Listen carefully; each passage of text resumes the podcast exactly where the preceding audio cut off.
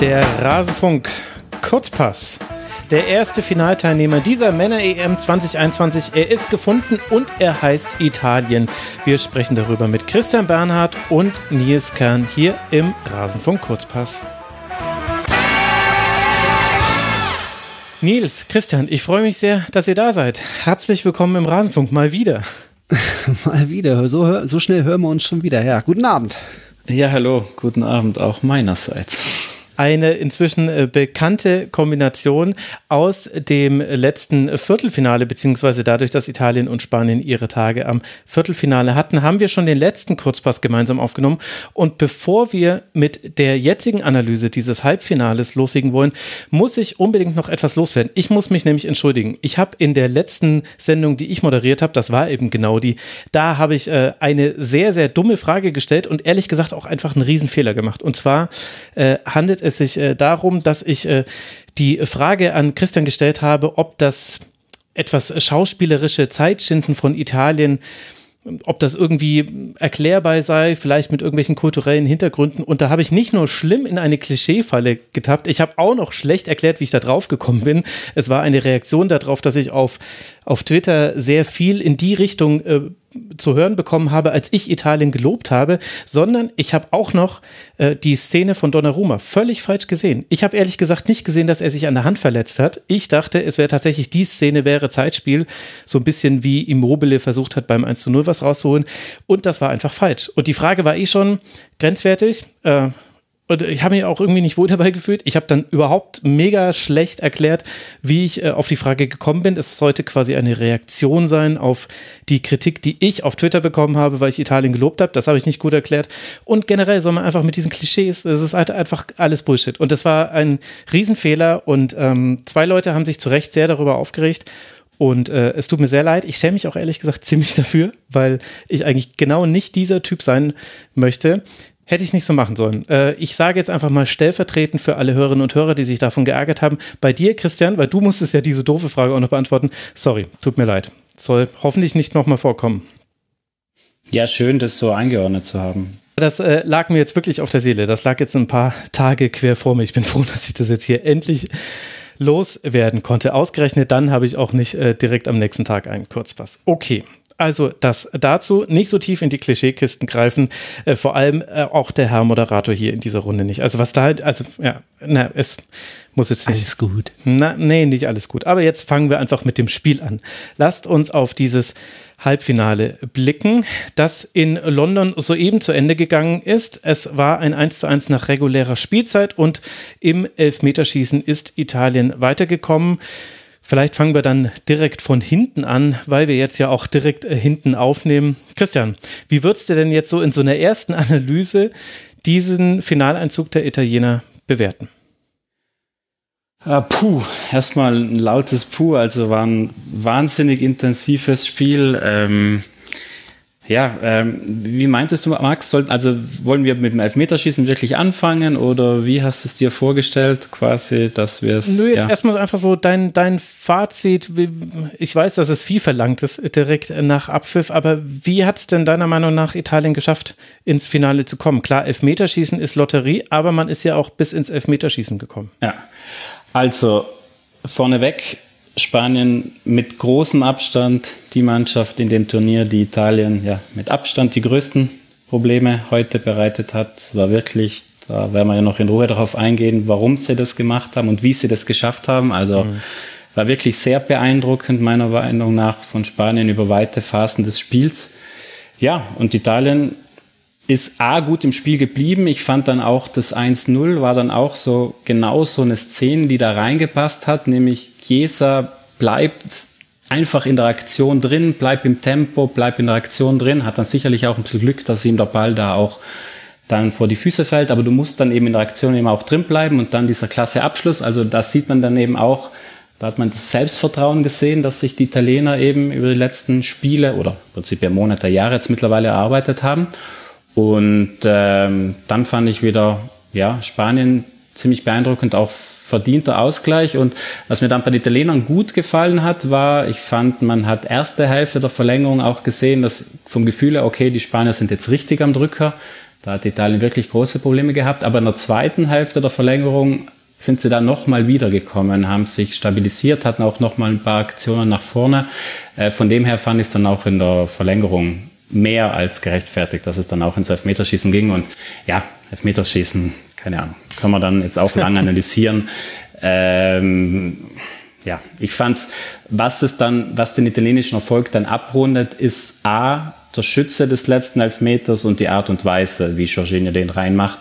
Das ist dann meiner Meinung nach halt auch kein Zufall, sondern wenn es der wahrscheinlich symbolträchtigste Spieler dieser Mannschaft von Mancini dann mit dieser Abgezocktheit diesen letzten so reinlegt, dann hat es diesbezüglich ganz sicher nicht den Falschen getroffen. Ja.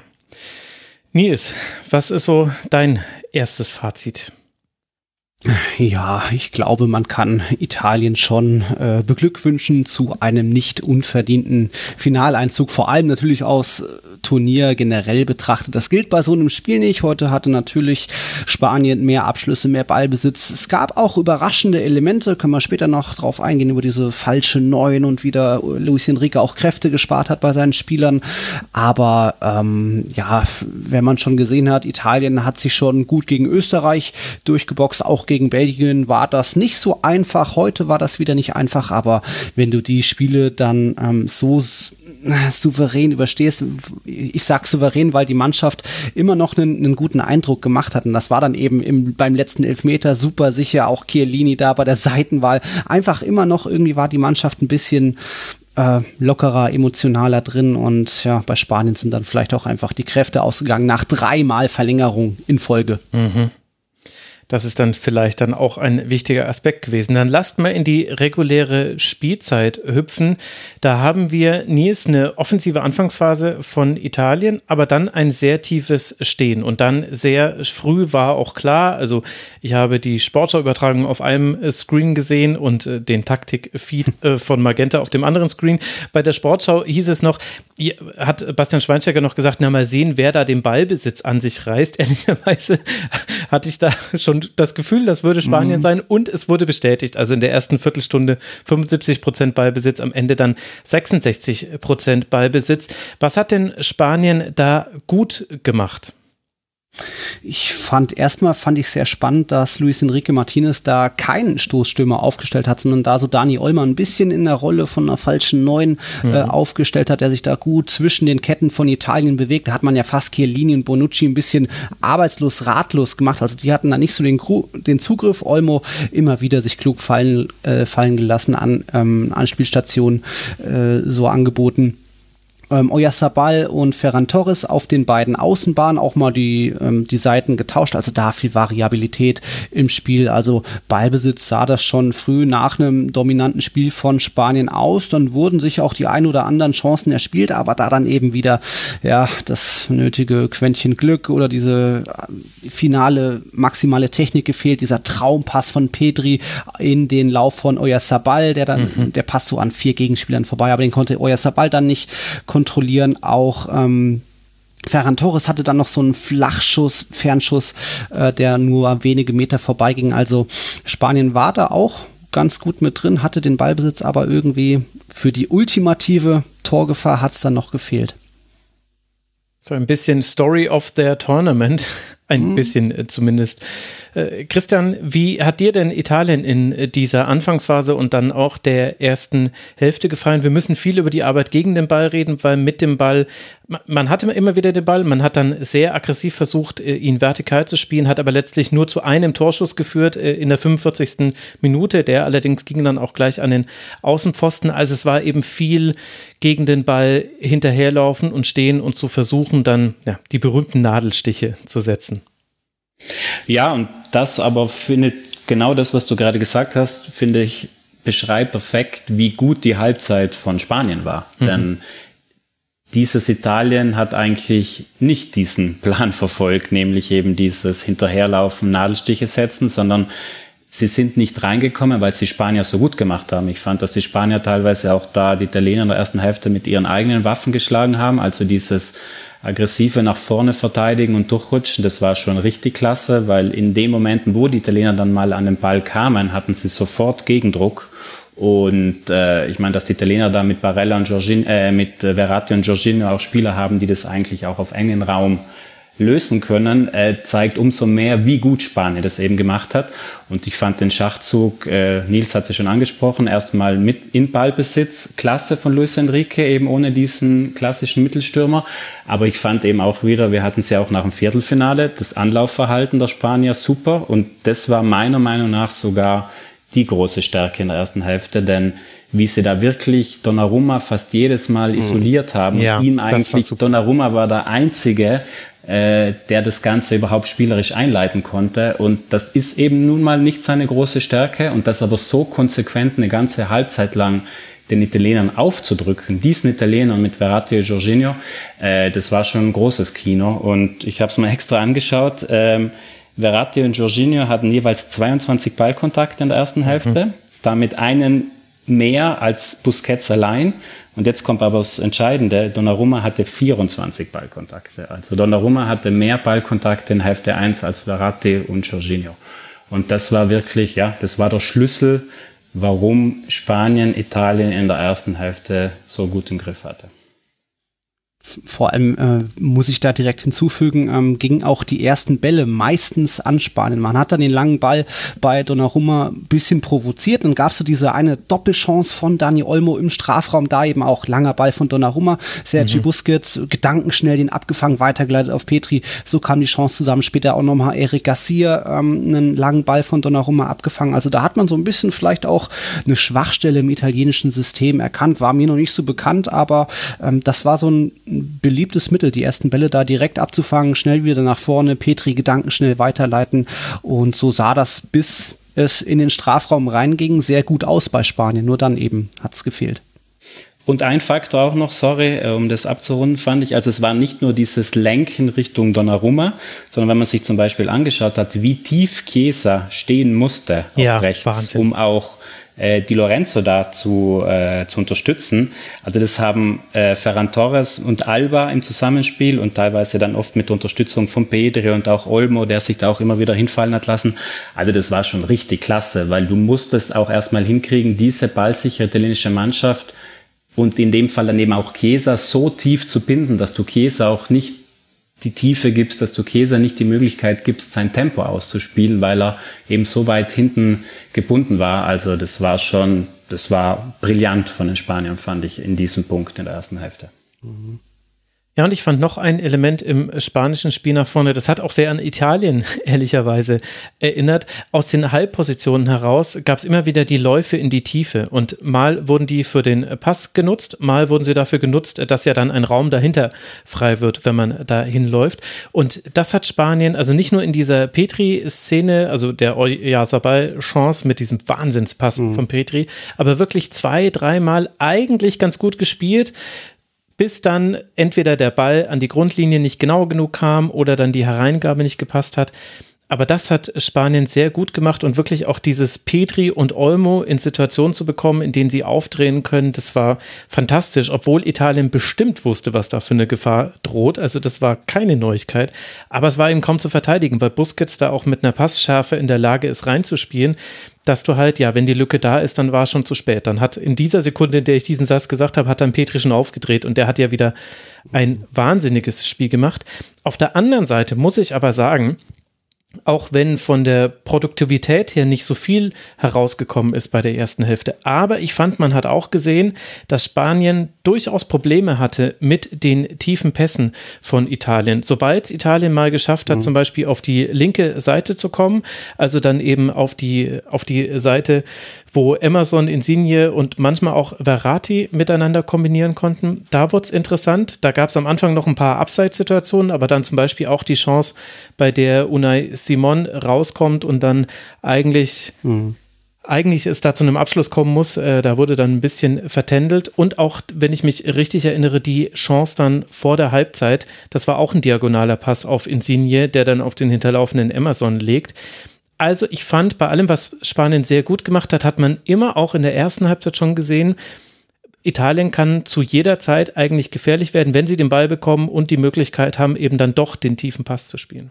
Ja, also da ist brutal wichtig die Rolle von Bonucci. Äh, die war ja. eben auch, die war im Viertelfinale schon wichtig gegen die Belgier und heute war sie nochmal wichtiger, eben genau diese diagonalen äh, Bälle, diese Spielverlagerungen. Das war nämlich in der 45. Minute genau von ihm, dieser überragende Diagonalball auf Insigne, der dann Emerson mitnimmt. Äh, dieses Element war für die Italiener, da war Bonucci heute noch mal wichtiger, weil eben Verratti und äh, Jorginho in der ersten Hälfte so einen schweren Stand hatten.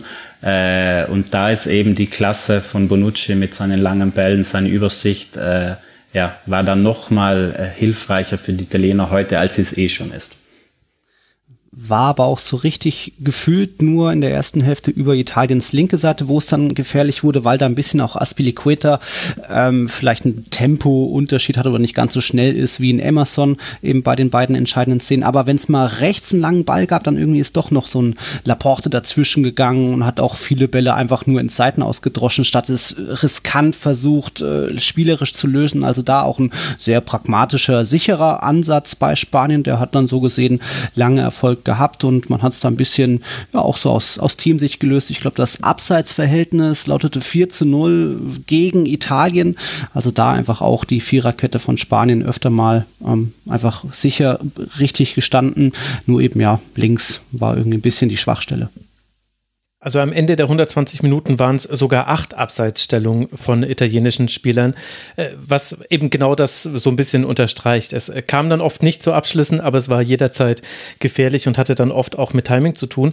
Und diesen Pass von Bonucci vor, dieser, vor diesem Außenpfosten-Schuss aus schwierigem Winkel allerdings auch, muss man dazu sagen, äh, der war auch deswegen so interessant, weil genau das ja Spanien durch sein Anlaufverhalten auch ganz gut hinbekommen hat. Also man hat, man hat eigentlich versucht, Donnarumma zu isolieren und Bonucci sollte nicht die Möglichkeit haben, diesen langen Ball zu spielen. Und das hat dann dazu geführt, das fand ich auch ganz interessant, äh, dass Chiellini hat das dann erkannt und dann haben sie erst so ein bisschen traditionell aufgebaut, fand ich fast schon. Da gab es dann allerdings auch zwei, drei Ballverluste, die relativ tief in der eigenen Hälfte waren. Und dann hat Chiellini, immer wenn er den Platz hatte, mit drei energischen Schritten ist er angedribbelt, weil er wusste, okay, jetzt gehe ich gerade in den Raum rein, jetzt muss ich irgendwas verändern. Wenn sich nichts verändert, dann schlage ich das Ding lang. Da war er auch relativ humorlos. Aber er hat auch da zwei, dreimal ganz gute Bälle dann aus diesem Andribbeln herausgespielt. Und vielleicht, ich weiß nicht, ob es auch daran lag, dass auch Chiellini ein bisschen was verändert hat, dass dann eben Bonucci dann doch hin und wieder mal frei war für eben den, den langen Ball, den er ohne Druck spielen konnte. Das fand ich noch interessant in der ersten Halbzeit. Dann gehen wir in die zweite Spielhälfte. So ist es ja eigentlich äh, korrekt der Fall. Wir sehen zu Beginn der zweiten äh, Spielhälfte eine weitere kleinere Unsicherheit von Unai Simon. Also er hatte dieses Rauskommen gegen Emerson in der 37. Minute, in der 48. Minute verschuldet er eine Ecke, aus der dann nichts äh, passiert. Im Grunde geht das Spiel eigentlich weiter, so wie wir es in der ersten Halbzeit gesehen haben. Aber dann, Christian, hat Donnarumma nach einer abgefangenen Flanke von Jordi Alba eine sehr gute und schnell ausgeführte Idee. Ja, Genau, also Donnarumma ja davor auch schon mit ein, zwei Paraden, die wichtig waren. Und da erkennt er eben, ich, ich fand es wirklich interessant, weil genau bei dem Angriff hat man gesehen, wie weit dann auch und wie viele der Spanier mit aufrücken und wie weit die auch mit reingehen ja. in die italienische Hälfte. Und das hat Donnarumma in der Situation wirklich super erkannt, abgefangen, sofort auch, man hat sofort gesehen, er will es schnell machen, richtiges Timing da auf Verratti Verratti bringt den Ball zu Insigne und äh, dann eben, und das meinte ich eben mit Kesa, ich finde, man hat das schön in der Totale gesehen. Kesa hat schon ab der Mittellinie sogar schon dahinter richtig angezogen. Ja. Äh, ist einfach, wie gesagt, er ist in Reaktion geblieben mit Tempo und klar, wie gesagt, am Ende ist es dann sicherlich auch ein bisschen Glück, dass er den Ball da, dass er ihn da so in den Lauf springt, aber du musst eben erstmal in der Reaktion auch drin bleiben, um dir dieses Glück auch erarbeiten oder zwingen zu können. Ja, und der Abschluss war dann klasse einfach, wie er da verzögert wieder da ins rechte Eck rein. Also das hat dann diese Entschlossenheit der Italiener, die du, glaube ich, auch in der ersten Hälfte ja auch meintest. Man hatte immer das Gefühl, wenn sie eben ihre Momente haben, dann gehen sie da auch entschlossen nach und äh, setzen auch jedes Mal wirklich unangenehme Stiche für die Spanier. Mhm. Und das war dann die Krönung in dem Moment. Ja, ich fand das auch äh, sehr schlau, dass äh, Chiesa da äh, nach links gekreuzt ist und nicht versucht hat, noch die rechte Position einzunehmen. Also der Ball kam ja dann von Insigne vom Flügel auf Immobile und der wurde dann zwar verteidigt und so kam er dann durch ein bisschen zufällig zu Chiesa, aber das war eben auch erst in der Nähe geblieben. Das war einfach Klar, am Ende hat es auch mit Zufall zu tun, das gehört aber im Fußball mit dazu. Fand ich, war ein interessant und gut ausgespielter, ja, kann man dann glaube ich schon Konter nennen, so aufgerückt wie die Spanier waren und geht eben los bei Donnarumma und endet hinten mit dem 1 zu 0. Und das hat ja dann Nies auch dazu geführt, dass es zu Umstellungen kam. Also sowohl auf italienischer Seite, direkt nach dem 1 zu 0 nimmt Mancini Immobile raus und bringt mhm. Berardi für ihn, aber ja auch auf äh, Seiten der Spanier wurde dann gewechselt. Alvaro Morata kam für Ferran Torres und relativ bald danach wurden dann auch Oyarzabal, der eine Reihe von guten Chancen mhm. vergeben hat, sowie Koke rausgenommen für Gerard Moreno und Rodri. Wie fandst du denn diese Einwechslungen und Auswechslungen? Ja, gut und schnell eigentlich reagiert von Luis Enrique Martinez. Da hatte dann nur noch die 30 Minuten Zeit, da musste dann eben was passieren. Und auch das ähm, fand ich eigentlich war ein guter Schachzug, vielleicht vor dem Anschluss eben nicht einen Morata oder Moreno auch aufzustellen. Morata ist ja auch noch ganz gut bei Bonucci und Chiellini bekannt, dass sie da sich die beiden Innenverteidiger vielleicht ein bisschen müde laufen und dann bringst du eben zwei frische Mittelstürmer und die haben im Endeffekt dann beim ähm, Ausgleich ja auch den Unterschied ausgemacht. Speziell natürlich auch nochmal Morata mit seiner Frische, der sich einfach da durchgetankt hat. Also das waren wichtige Wechsel, dann auch mehr den Fokus auf Strafraumbesetzungen zu legen, ähm, dass dann auch Morata sich einfach mal durchtankt. Das war, war vielleicht so nicht eingeplant, aber ähm, da hat er sein Tor gemacht und ähm, ja, Oyarzabal, Ferran Torres vorher nicht das Glück gehabt. Also das war soweit richtig entschieden. Dann auch mal Chapeau, dass das so früh geht und er es nicht noch weiter ähm, versucht hat anders. Mhm es gab, also es gab für mich eine Schlüsselauswechslung, die ich jetzt noch nicht genannt habe. Ich bin gespannt, Christian, ob du das auch so gesehen hast. Ich fand, dass mit dem Verlassen von Marco Verratti des Spielfelds in der 74. Minute, da ging auf einmal das Zentrum auf. Also das hat man vorher hat man diese Halbraumpositionen, da hatte man Probleme, wenn Olmo aufdrehen konnte oder wenn Petri da reingekommen ist.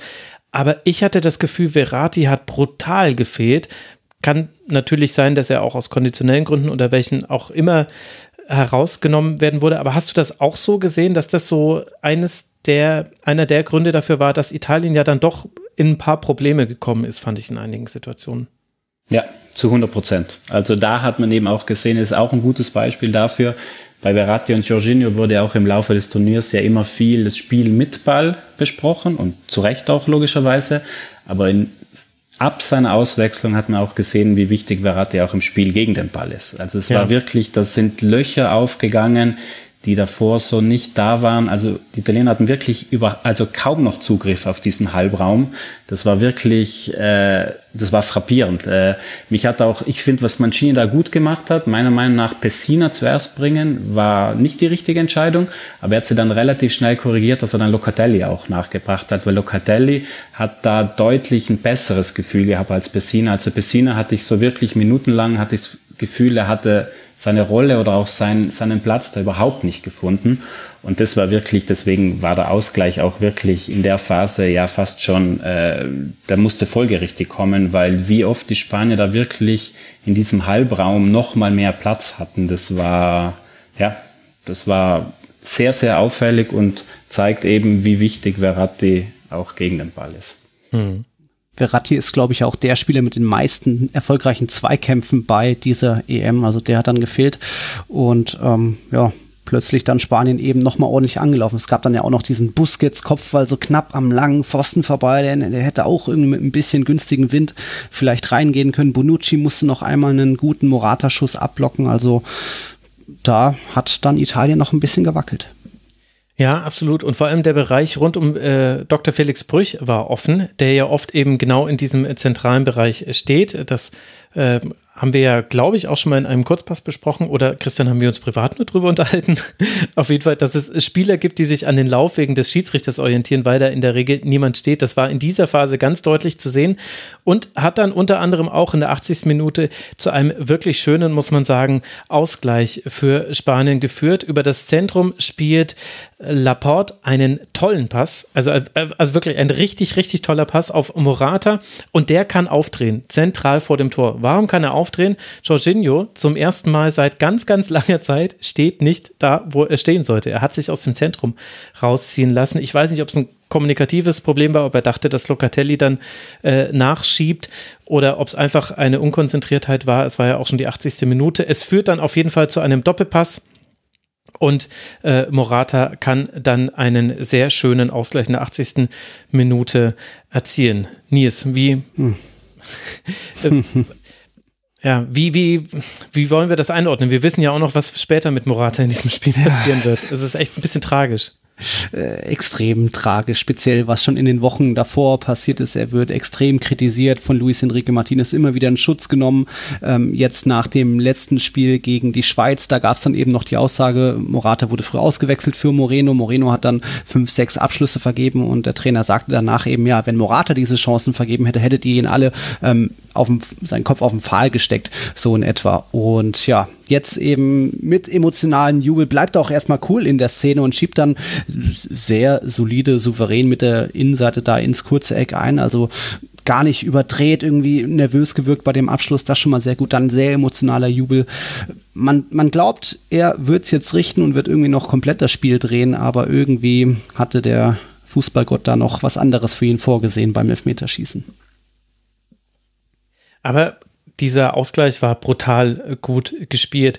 Christian, wie bewertest du das, dass da dieser Raum dann wieder offen war? Einer der ganz wenigen defensiven Fehler von Jorginho in diesem Turnier, oder? Ja, und ich, ich würde es auch gar nicht in der Szene allein an Jorginho aufhängen. Wie gesagt, mir ist also auch dieses Zusammenspiel mit Pessina und Locatelli, man hat gemerkt, dass das noch nicht so da war. Ich meine jetzt also nicht das Zusammenspiel mit Ball, sondern in dem Fall auch die genau. Raumaufteilung. Mhm. Und es ist ja auch kein Zufall, es war eine Phase im Spiel, wo ja auch Mancini relativ viel gewechselt hat, und zwar nicht nur personell, sondern auch auf dem Feld. Also es kamen einige Positionswechsel, äh, die so eigentlich die die Italiener so nicht gewohnt waren. Also durch die Reinnahme von Toloi ist ja die, die Lorenzo auf links gewechselt. Chiesa ist auch auf die linke Seite rüber. Äh, Pessina, wie gesagt, hing für mich da ziemlich in der Luft äh, und da waren diese Sicherheiten, die sich die Italiener so aufgebaut hatten. Zuletzt, da waren einige Positionen eben nicht mehr so besetzt, wie sie es in ihrem Flow hatten. Und dementsprechend, äh, ja, war das eben im Zentrum. Wie gesagt, mir, das war echt äh, auffällig. Ich hatte schon ein paar Minuten davor das Gefühl, dass Pessina wirklich so ein bisschen noch seine Position sucht und nicht wirklich findet. Und äh, dementsprechend war das dann ja im Prinzip fast ein Folgefehler, der dann irgendwann eben auch bestraft werden musste. Mhm. Zwischenzeitlich hatte ich das Gefühl, Pessina hat den Auftrag, sich an Busquets zu orientieren, aber der war dann so oft an ihm vorbei mit einer Drehung, dass ich mir dann gar nicht mehr sicher war. Und dann hatte ich das Gefühl, okay, vielleicht war dann doch eher seine Rolle, sich an Petri zu orientieren. Also zumindest wirkte, also es wirkte eben so, als würde er sich nicht immer am Raum orientieren, sondern an einem Mann. Zumindest war das so, wie es ich gesehen habe, halt so wie man das im TV-Bild sehen könnte. Und es hat aber nicht so wirklich gut funktioniert in vielen Phasen, weil aber auch Spanien in dieser Phase dieses Spiels, wo es dann zum Ausgleich kommt und dann, ich finde auch danach bis zum Abpfiff der regulären Spielzeit auch wirklich eine sehr gute Ballzirkulation hatte, einfach weiter einfach brutal die Schwächen, die wenigen Schwächen offengelegt hat, die Italien im Spiel gegen den Ball hatte. Und Italien, du hast es angesprochen, viel umgestellt. Auch die Abwehrformation hat da gewechselt, also zwischendurch was man 5-4-1. Also da haben sie sich dann auch fallen lassen. Du hast bei Toloi deutlich gesehen, dass es da manchmal ein bisschen Probleme gab mit, mit Alba in den direkten Laufduellen, weil es halt eher so wie ein Innenverteidiger versucht hat zu stellen und weniger so die Außenlinie zur Hilfe genommen hat. Also du kannst ihn ja an die Linie verteidigen, so macht es ja der Außenverteidiger eigentlich eher, als dass er stellt. Das war echt eine Phase, da wackelte Italien ein bisschen. Sogar Donnarumma fliegt an der Ecke vorbei. Das war, glaube ich, das, was du vorhin meintest, Nils. Und Busquets, ja, äh, köpft dann relativ zart an den langen Pfosten und da verpasst dann Laporte und Ball geht auch nicht rein. Und dann sollte es dann halt doch die Verlängerung werden. So ein bisschen war das so mein Fazit dieses, dieser Phase des Spiels. Nils, wie hat dir denn dann Spanien in der ersten Hälfte der Verlängerung gefallen und kannst du mir erklären, warum die zweite Hälfte der Verlängerung so deutlich anders war?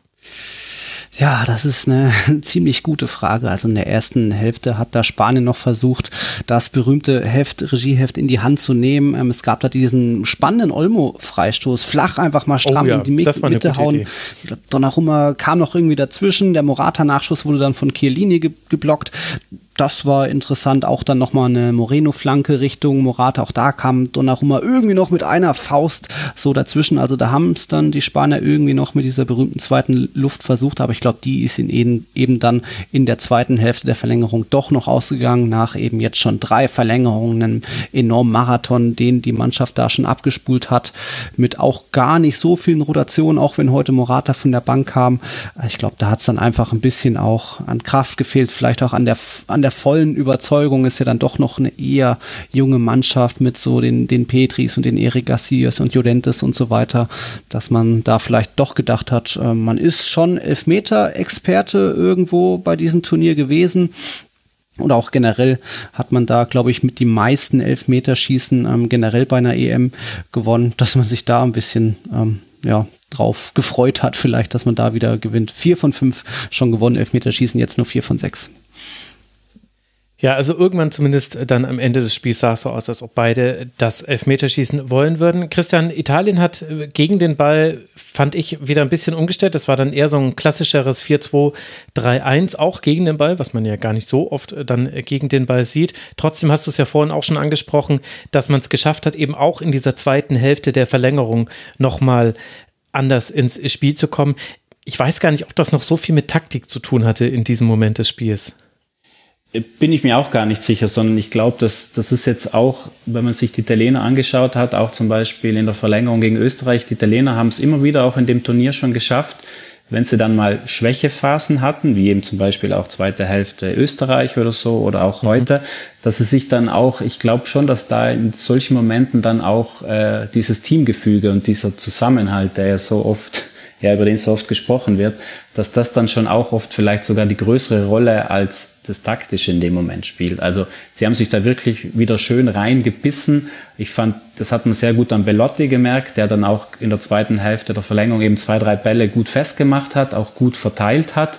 Äh, und dann finde ich, ist es auch ganz normal, äh, dass sich dann eine spanische Mannschaft, die zwar in der ersten Hälfte der Verlängerung spürt, okay, wir haben den Schwung jetzt aus der Schlussphase der regulären 19 Minuten mitgenommen und den nehmen wir logischerweise jetzt so, so gut es geht auch noch mit, ist es, glaube ich, auch ganz normal, dass wenn dann die Spanier merken, okay, pass mal auf, die Italiener sind doch noch nicht komplett raus. Also die können uns hier immer noch auch äh, beschäftigen, glaube ich, wenn du dann irgendwann auf die Uhr siehst und du siehst, die Minuten werden immer weniger Richtung Elfmeterschießen, dass du dann nicht ins große Risiko gehst.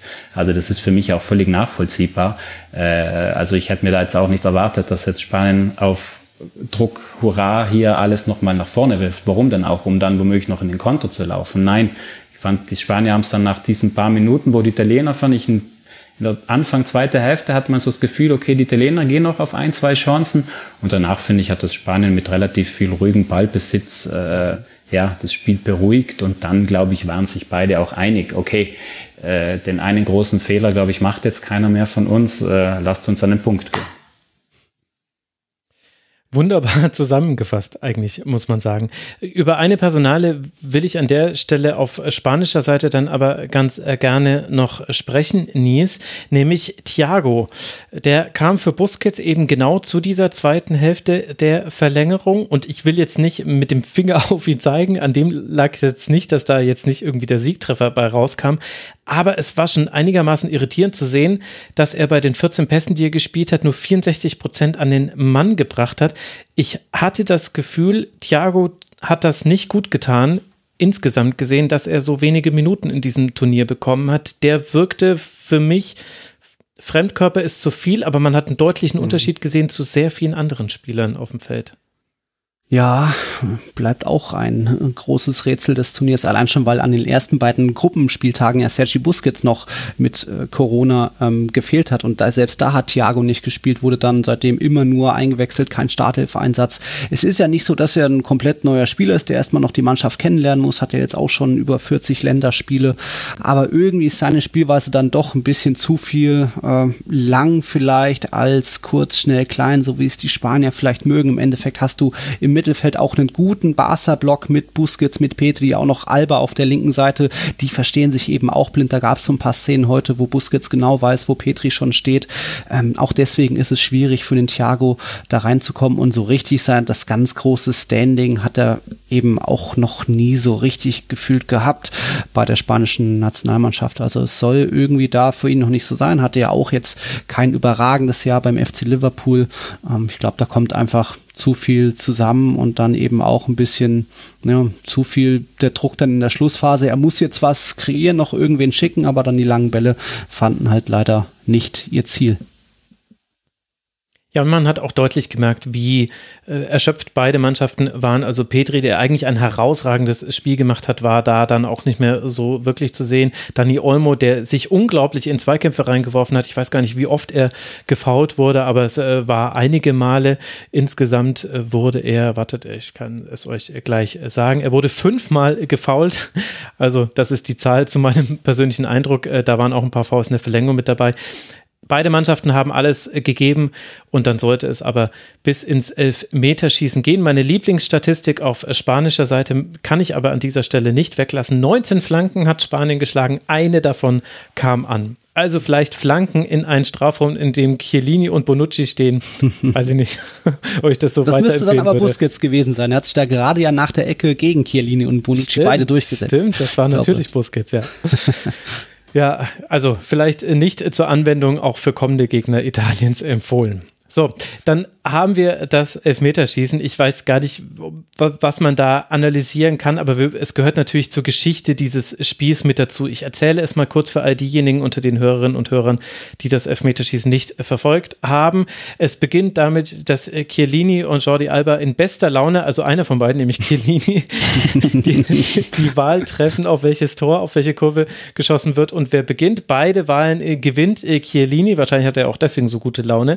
Man schießt auf die italienische Kurve und man beginnt auch, aber Locatelli verschießt links unten, Unai Simon hält, dann schießt Dani Olmo drüber und zwar weit drüber, muss man ehrlicherweise sagen. Danach treffen Bellotti, Moreno, Bonucci, Thiago und Bernardeschi, bevor dann, tja, Nils Morata rechts unten verschießt. Donnarumma hält den Strafstoß. Er war auch ehrlicherweise nicht besonders gut geschossen. Das sind aber ja gehaltene Elfmeter häufig.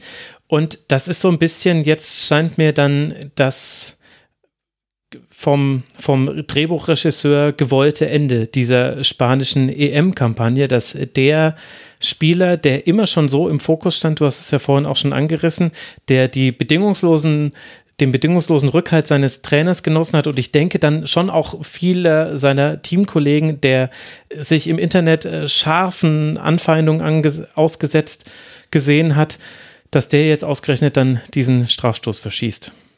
Ja, das sollte einfach irgendwo sein. Morata ist jetzt auch nicht unbedingt der ähm, Elfmeterspezialist bei diesem Turnier. Ich weiß es nicht, ob es gegen Polen war oder so, hat er ja auch schon einen verschossen. Ja, gegen ähm, Polen. Mhm. Ja, Gerard Moreno auch noch einen später. Also irgendwie ist das dann vielleicht doch nicht die Spezialität der Spanier. Ähm, bei Morata bestimmt auch noch ein viel ein bisschen kommt dazu mit den, mit den Nerven, mit der Aufgeregtheit vielleicht, weil er eben so unter Druck steht und dann, ja, wenn du so vor, vor den italienischen Fans dann auch noch ausführen sollst, den Strafstoß oder den Elfmeter, ja, dann wird das Tor doch irgendwie immer kleiner ähm, als so letzter Schütze. Und da kam dann vielleicht auch wieder viel zusammen. Er ist jetzt der große Pechvogel, statt der Held zu sein. Das ist schade, weil natürlich hat er das nicht verdient. Aber ja, hm, da weiß nicht, wen man sonst noch hätte aufstellen können. Also äh, bei den, beim Elfmeterschießen so viele Offensive waren ja dann eigentlich gar nicht mehr auf dem Platz. Christian, wir wissen ja, dass du ein genauer äh, Beobachter der Serie A bist. Da hat ja Alvaro Morata in 23 Pflichtspielen 20 Torbeteiligungen, 11 Tore, 9 Vorlagen. Du hast ihn ja jetzt zumindest in diesem Spiel auch sehr genau beobachtet und ja auch wahrscheinlich bei der EM ein paar Spiele von Spanien gesehen. Ist denn da was anders im Vergleich zu dem Morata, den man bei Juventus Turin gesehen hat? Also, ich würde an der Stelle sehr gerne mal eine sprichwörtliche Lanze für Alvaro Morata äh, brechen. Ähm, klar, der geht jetzt ein als derjenige, der diesen Elfmeter verschossen hat. Ich finde, wenn wir über das Elfmeterschießen rein sprechen wollen, dann war für mich der Elfmeter von Dani Olmo entscheidender, denn du hast, du, du gehst mhm. mit diesen, dein Keeper, der schon im Elfmeterschießen davor gezeigt mhm. hat, dass er, dass er, dass er was kann, hält dir den ersten. Und wenn du dann das 1-0 machst mit Olmo, dann läuft das Elfmeterschießen vom Kopf her für die Italiener schon mal in eine komplett andere Richtung. Mhm. Bin ich mir relativ sicher. Deswegen klar, am Ende bleibt es jetzt an Morata kleben, wie auch so vieles zuletzt an Morata kleben, äh, kleben geblieben ist aus spanischer Sicht.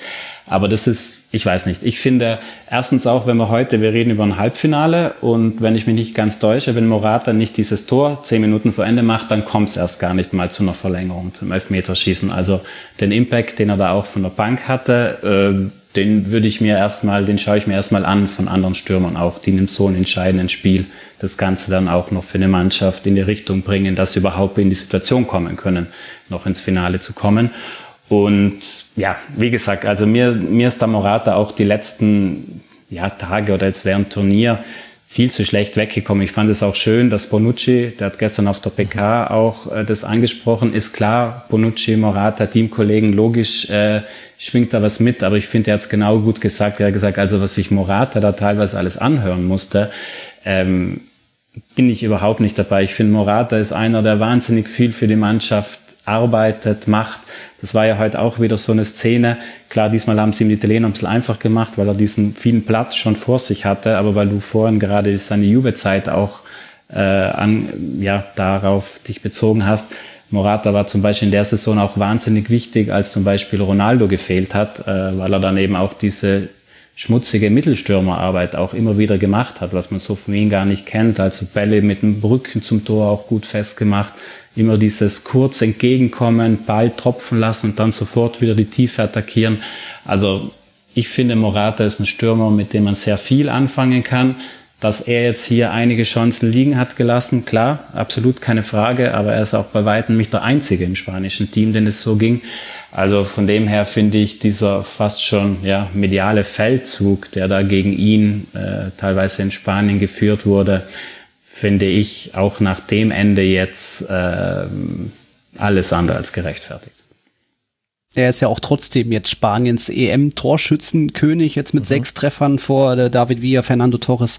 Also er hat schon trotzdem seine Geschichte geschrieben, aber vielleicht hängt ihm auch immer noch so ein bisschen das nach, ähm, dass er bei Real Madrid-Fans keinen guten Stand mehr hat. Da ist er ja aufgewachsen, gegangen, kam zurück, dann ist er wieder gegangen zu Chelsea, ging dann nach zu Atletico, auch dort ist er mehr oder weniger geflüchtet zu Juventus, also hat er auch einfach keine gute Lobby, glaube ich, mehr in Spanien.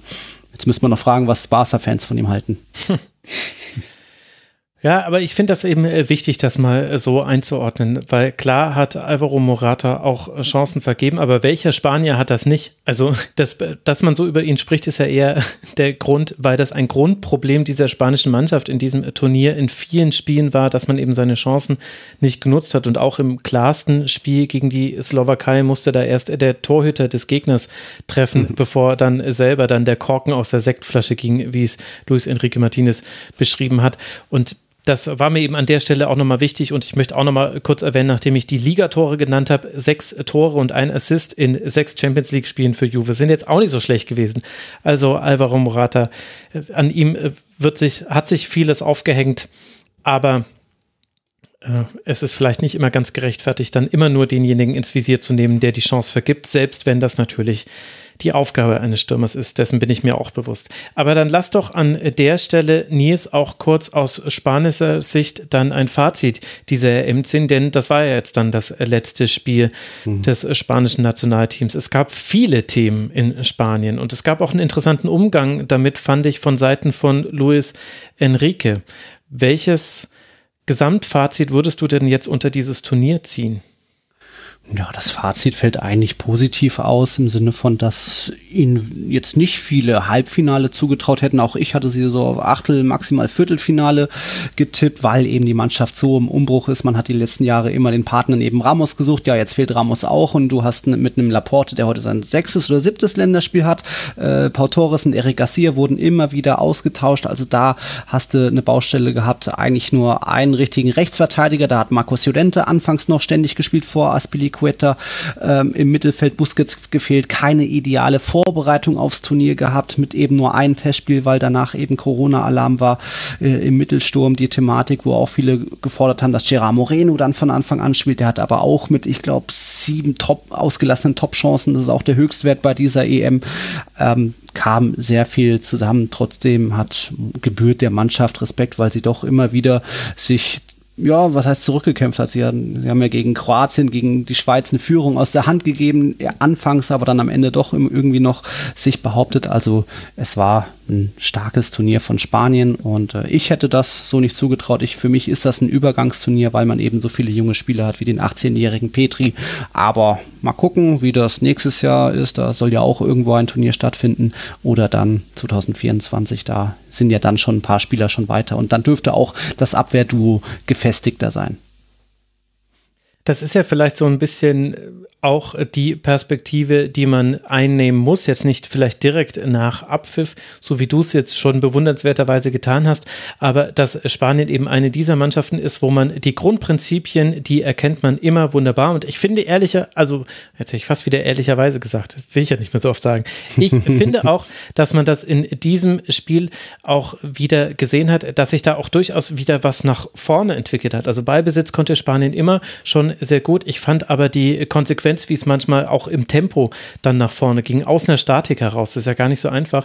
Das fand ich bei dieser Europameisterschaft viel besser, als ich es in Erinnerung hatte von Spanien. Und ich habe halt so einzelne Nations League-Spiele mal gesehen, aber ansonsten kommen halt meine Erinnerungen von den letzten Turnieren. Und wenn man das erkennt, dass es da eine Weiterentwicklung gibt, und gleichzeitig sich eben das Potenzial und das Alter der Spieler anguckt. Ich meine, Petri, was hat der für eine wahnsinnige EM gespielt? Laporte hast du ja auch schon genannt. Äh, Olmo in diesem Spiel unglaublich eigentlich. Er darf halt nicht oder er sollte halt nicht der sein, der dann den Schuss nimmt, weil das ist nicht seine mhm. große Qualität.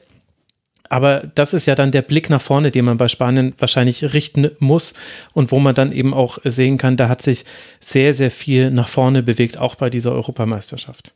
Ja ja, große Baustelle bleibt eben auch dann die Chancenverwertung. Das war schon vor der EM großes Problem, dass man viele Spiele hatte, wo man gar nicht oder nur ein Tor gemacht hat. Außer Ketchupflasche geht wieder auf, wie gegen Deutschland 6-0. Ansonsten da auch ganz viele Probleme. Dann hat sogar Sergio Ramos irgendwie zwei Elfmeter mal gegen die Schweiz verschossen. Also da irgendwie hapert und stottert der Motor. Daran kann man arbeiten, wird man arbeiten und ja, auch da hat man ja irgendwie noch Zukunft, egal ob dann noch ein Adama Traoré ähm, mehr eingesetzt wird oder man versucht es doch nochmal mit Iago Aspas. Also es gäbe schon theoretisch noch Personal und ähm, ich glaube, nächstes Jahr könnte das schon ähnlich verlaufen für Spanien, also dass dann vielleicht auch Halbfinale drin ist. So wie jetzt bei dieser EM. Und das vielleicht an der Stelle noch der Umgang der beiden Mannschaften miteinander vor dem Elfmeterschießen und nach dem Elfmeterschießen. Es geht einem das Herz auf, so möchte man das sehen. Luis Enrique, der Bonucci gratuliert, sich mit ihm unterhält, der mit Donnarumma abklatscht und wo du kein keinen Groll siehst, wo du kein böses, du hast auch keine Auseinandersetzung mit Felix Brüch gesehen, obwohl er jetzt auch nicht jede Entscheidung ganz perfekt getroffen hat in diesem Halbfinale. Ich fand den Umgang dieser beiden Teams miteinander zwar so wie auf dem Feld schon, man hat es sich schon an den entsprechenden Stellen auch mal hart im Zweikampf gegeben, aber der Respekt voreinander war immer zu erkennen, dass äh, ich weiß nicht, ob ich besonders rührselig gerade unterwegs bin, aber ich fand das richtig toll. Also ich habe das so gerne gesehen, auch nach diesem Elfmeterschießen, wie diese beiden Mannschaften miteinander umgegangen sind. Das war, fand ich, vorbildhaft. Ja, für mich da auch ein extra Hut ab vor Luis Enrique. Also du hast es ja schon angesprochen, die Szene mit Bonucci, auch mit Mancini danach, wie er zu ihm hin ist, wie lange er da bei ihm stand. Also da hat man schon gemerkt, da steht ein Mann, der, ja, der auch viele andere, der viele Sachen außerhalb vom Fußball ja. mitgemacht hat. Ich glaube, mhm. der das auch ganz gut einordnen kann.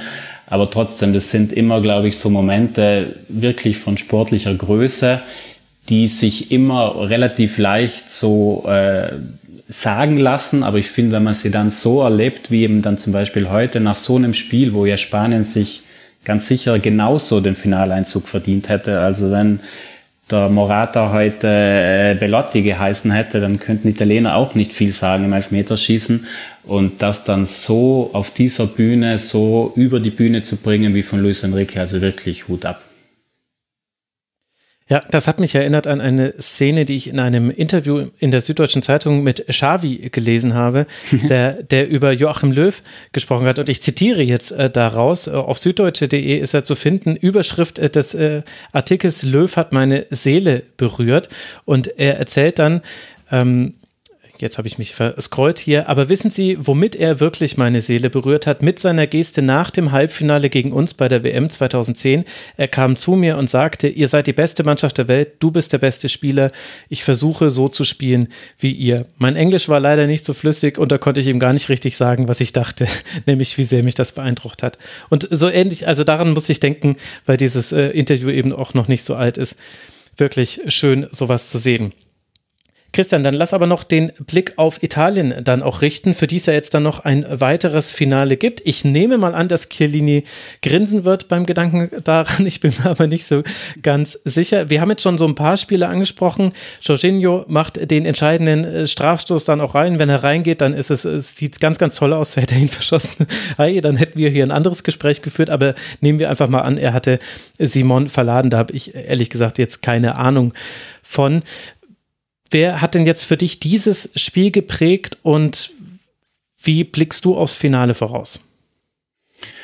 Ja, Blick nach vorne. Ich bin gespannt, wie sie die Kräfte jetzt auch wieder sammeln. Zum mhm. Beispiel Chiesa ist da. Ja, mal schauen, was mit Chiesa da war, der ja kurz vor der zweiten Verlängerungshälfte raus musste. Ob es da nur ein Krampf oder ein leichtes Zwicken muskulär war oder auch mehr. Also diese intensive Spielweise der Italiener, die fordert schon auch ja, körperlichen Tributen. Das war jetzt auch für die Italiener die zweite Verlängerung. Also ähm, das wird sicherlich die Prämisse sein, auch weil du Chiellini angesprochen hast. Bei Chiellini ja genau dasselbe. Also Mancini hat das schon auch die Tage mal angesprochen. Wir müssen mal schauen, ob Chiellini in so relativ kurzer Zeit auch noch drei Spiele durchziehen kann, quasi körperlich.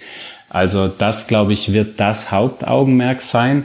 Und ja, ansonsten diesmal, wie gesagt, ich fand, da kam wieder ein bisschen diese italienische Stärke, sich dann auch mal in Schwierigkeiten quasi, sich in den Spielern auch wieder so reinbeißen zu können, ähm, weil wie gesagt Spanien mit Abstand ihnen die größten Probleme bereitet hat in diesem Turnier. Und das finde ich ist dann auch eben eine Stärke, die italienischen Mannschaften immer wieder haben, dass sie es schaffen, aus sich heraus, aus dieser, ja, aus diesem Zusammengehörigkeitsgefühl auch mal äh, Schwächephasen oder problembehaftete Phasen irgendwie zu lösen, sich daraus zu befreien. Und ich sag, also ich habe es vor dem Turnier schon gesagt, ich finde überzeugt, italienische Mannschaften sind immer gefährlich. Äh, diese Mannschaft ist überzeugt und hat dazu aber jetzt halt eben auch das fußballerische äh, Gerüst, das ihnen vielleicht in, ja, in den Jahren davor hin und wieder gefehlt hat. Dementsprechend, äh, ja, glaube ich, ist am Ende, wir hatten es eingangs ja schon, schon ein bisschen das Symbol dieser letzte Elfmeter von Jorginho, der, äh, ja, wie gesagt, derjenige Spieler, der dann, wenn wir uns jetzt mal, wir haben so oft über das italienische Mittelfeld gesprochen, zu Recht, Jorginho war immer der, der drauf geblieben ist. Er hat Barella ausgewechselt, er mhm. nimmt Ferrati raus. Es kommt immer wieder Wechsel, aber Jorginho ist der Fixpunkt, der Anker sozusagen dieser Mannschaft und äh, Dementsprechend, glaube ich, wird auch der am Sonntag wieder eine im wahrsten Sinne des Wortes sehr zentrale Rolle spielen. Ja, Jorginho ist äh, nach Petri der Spieler mit äh, den meisten Kilometern äh, bei dieser M, die er gelaufen ist. Petri 76 Kilometer, Jorginho 72. Dann kommen übrigens gleich nochmal drei Spanier, Laporte, Jordi Alba und Koke. Also die haben gut was abgerissen und äh, diesen Hinweis finde ich an der Stelle noch wichtig, weil auch dieses äh, Catenaccio-Argument jetzt auch in der Spielberichterstattung heute schon wieder gefallen ist. Ich möchte kurz darauf hinweisen, die Mannschaft mit den meisten Angriffen stand jetzt und auch wenn sie ein Spiel mehr haben, Spanien 432 Angriffe in diesem Turnier gespielt unangefochtener Platz 1, Platz 2 Italien, 318 Angriffe gespielt. Dann übrigens ganz interessant, aktuell noch bei einem Spiel weniger Dänemark dann auf Platz 3 mit 251, dann die Schweiz mit 210, Deutschland mit 203 auf Platz 5 dieser M, wer hätte das gedacht? England auf Platz 12 der EM mit 175. Ich weiß nicht genau, wie die UEFA Angriffe zählt, ein bisschen genauer muss man da wahrscheinlich nochmal hingucken.